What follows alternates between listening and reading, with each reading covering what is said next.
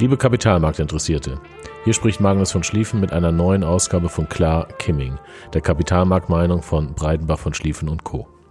Wie immer dient dieser Podcast nur der Information. Die Inhalte stellen keine Handlungsempfehlung dar. Vergangene Performance ist keine Garantie für zukünftige Performance. Auch die Nennung einzelner Titel stellt keine Handlungsempfehlung dar, sondern dient ausschließlich der Veranschaulichung von Informationen. Heute ist der 16. Juni 2020. Am letzten Wochenende konnte man in einigen namhaften Zeitungen lesen, dass die Korrektur begonnen hat. Dieses nehme ich zum Anlass für einen kurzen Podcast. Es gibt einen schönen Spruch, der da heißt, an der Börse wird nicht geklingelt. In meinen mehr als 30 Jahren Berufserfahrung habe ich gelernt, dass die Einheitsmeinung nicht eintrifft oder erst später eintrifft. Wenn die Mehrheit von einer Korrektur spricht, wird sie sehr wahrscheinlich nicht kommen.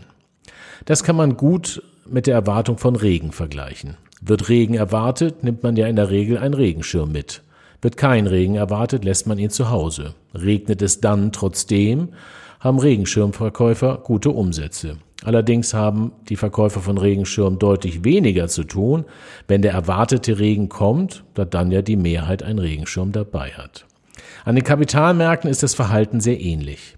Erwartet die Mehrheit, dass es zu einer Korrektur kommt, ist die Mehrheit so positioniert und hat sich gegen eine solche Korrektur abgesichert, also den Regenschirm dabei. Wird keine Korrektur erwartet, hat sich die Mehrheit nicht abgesichert, also keinen Regenschirm dabei. Natürlich erscheint die Entwicklung der Kapitalmärkte losgelöst von der Entwicklung der Volkswirtschaft zurzeit. Insbesondere muss man vor der zukünftigen Verschuldung der öffentlichen Haushalte erhebliche Sorgen haben. Auch wird im Zuge der Corona-Krise die Verschuldung einiger Unternehmen sowie privaten Haushalte steigen. Das muss wachstumshemmend sein.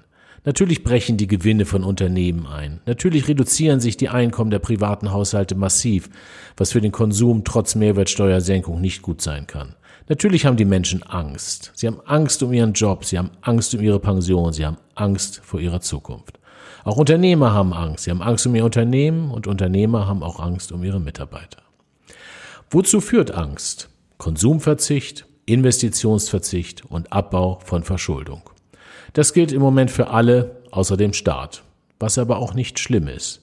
Wie schon in den Gutachten des Sachverständigenrats in den 70er Jahren geschrieben, sollte der Staat in Phasen der Rezession fiskalpolitisch aktiv werden und höhere Schulden akzeptieren. Wächst dann die Wirtschaft ohne den Staat wieder, muss sich der Staat zurückziehen und die höheren Steuereinnahmen für die Entschuldung nutzen. Wie sinnvoll die schwarze Null der letzten Jahre war, zeigt die Corona-Krise sehr deutlich auf. Keine der großen Volkswirtschaften hat eine so große finanzielle Flexibilität wie Deutschland. Wollen wir doch hoffen, dass nach der Krise wieder an Sparen gedacht wird. Und damit zurück zu den Punkten der Angst. Bei den genannten Punkten haben Sie wahrscheinlich zugestimmt. Zustimmung bedeutet sich der Sorgen und Nöte bewusst zu sein. Es bedeutet aber auch, dass keine der genannten Punkte neu ist. Und was nicht neu ist, ist bekannt und seitens der Kapitalmärkte verarbeitet. Wie im letzten Podcast erwähnt, veröffentlicht die Bank of America heute die Ergebnisse der monatlichen Fondsmanager-Umfrage. Also eine gute Gelegenheit, den Status quo der Erwartungshaltung globaler Vermögensverwalter herauszufinden. Sind diese nun in, mehr, in der Mehrheit positiv, negativ oder neutral eingestellt? An dieser Stelle darf ich an den Regenschirm erinnern. In Summe kann man feststellen, dass die 212 befragten Portfolio-Manager deutlich positiver geworden sind, als sie bei der letzten Befragung Anfang Mai waren. Sie sind aber weit entfernt von Sorglosigkeit.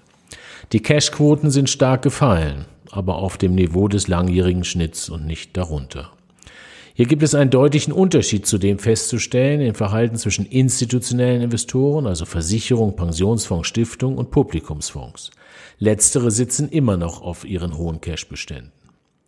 64 Prozent der Befragten erwarten übrigens keine V-förmige Erholung, sondern ein U oder ein W. Also entweder lange seitwärts oder runter, rauf, runter, rauf. 78 Prozent der Befragten sagen, dass globale Aktienmärkte, Aktienmärkte überbewertet seien.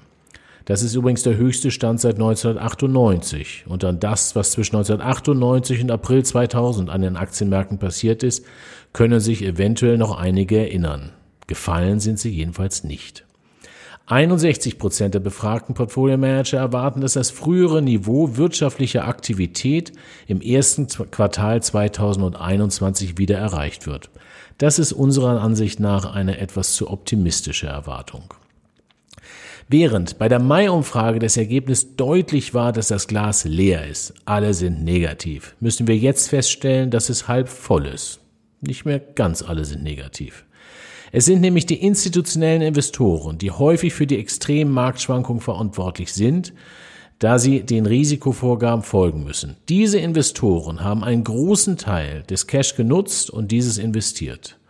Allerdings, und das ist die gute Nachricht, haben diese Investoren das gleiche Absicherungsniveau wie während der Mai-Umfrage beibehalten. Bank of America hat ein paar sogenannte Rules and Tools, die einem helfen einzuschätzen, wie die Summe der Marktteilnehmer denkt und positioniert ist. Während deren im Bild Mai, während deren Bild im Mai noch ein klares Kaufsignal gab, ist das Bild jetzt nicht mehr einheitlich. Der von uns bereits häufig zitierte Bull- und Bär-Indikator ist auf 1,1 gestiegen. Er war seit dem 19. März bei 0,0. Zur Erinnerung, bei einem Stand von 2 oder tiefer gibt es ein Kaufsignal, bei einem Stand von 8 oder höher gibt es ein Verkaufssignal. Auch wenn es immer noch ein Kaufsignal ist, ist der Trend der Stimmungsverbesserung zu erkennen. Zurück zum Regen. Investoren erwarten eine wolkige Wetterlage, muss man wohl zusammenfassen, und haben zur Vorsicht noch einen Regenschirm dabei. Allerdings passen sie auf den Regenschirm nicht unbedingt gut auf, da es ja nicht so richtig regnet, so dass es passieren kann, dass er irgendwo liegen bleibt. Trotz der Kursrückgänge letzte Woche sind Aktienkurse seit Ende Mai global zwischen 2,3 Prozent, das gilt für die Schweiz, und 8,5 Prozent, das gilt für Brasilien, gestiegen. Der DAX ist seit Ende Mai um 6,8 Prozent gestiegen. Eine Korrektur sieht anders aus. Beim Bankhaus Schröder Münchmer Hengst Co., wo ich einige Jahre tätig war, hatten wir eine monatliche Wertpapiertendenzsitzung, die häufig mit dem Satz mit Angst nach oben endete. Aktuell fühle ich mich sehr an diese Zeit erinnert. Sorgen muss man haben, wenn keine Angst mehr besteht. Nach oben heißt aber nicht in einer Linie. Schwankungen werden uns begleiten und sind Teil der Angst. Geht der Weg ohne Schwankung nach oben, fühlen sich viele Pudel wohl und recken und strecken sich in der Sonne. Das ist die Zeit, mal wieder nach dem Regenschirm zu suchen.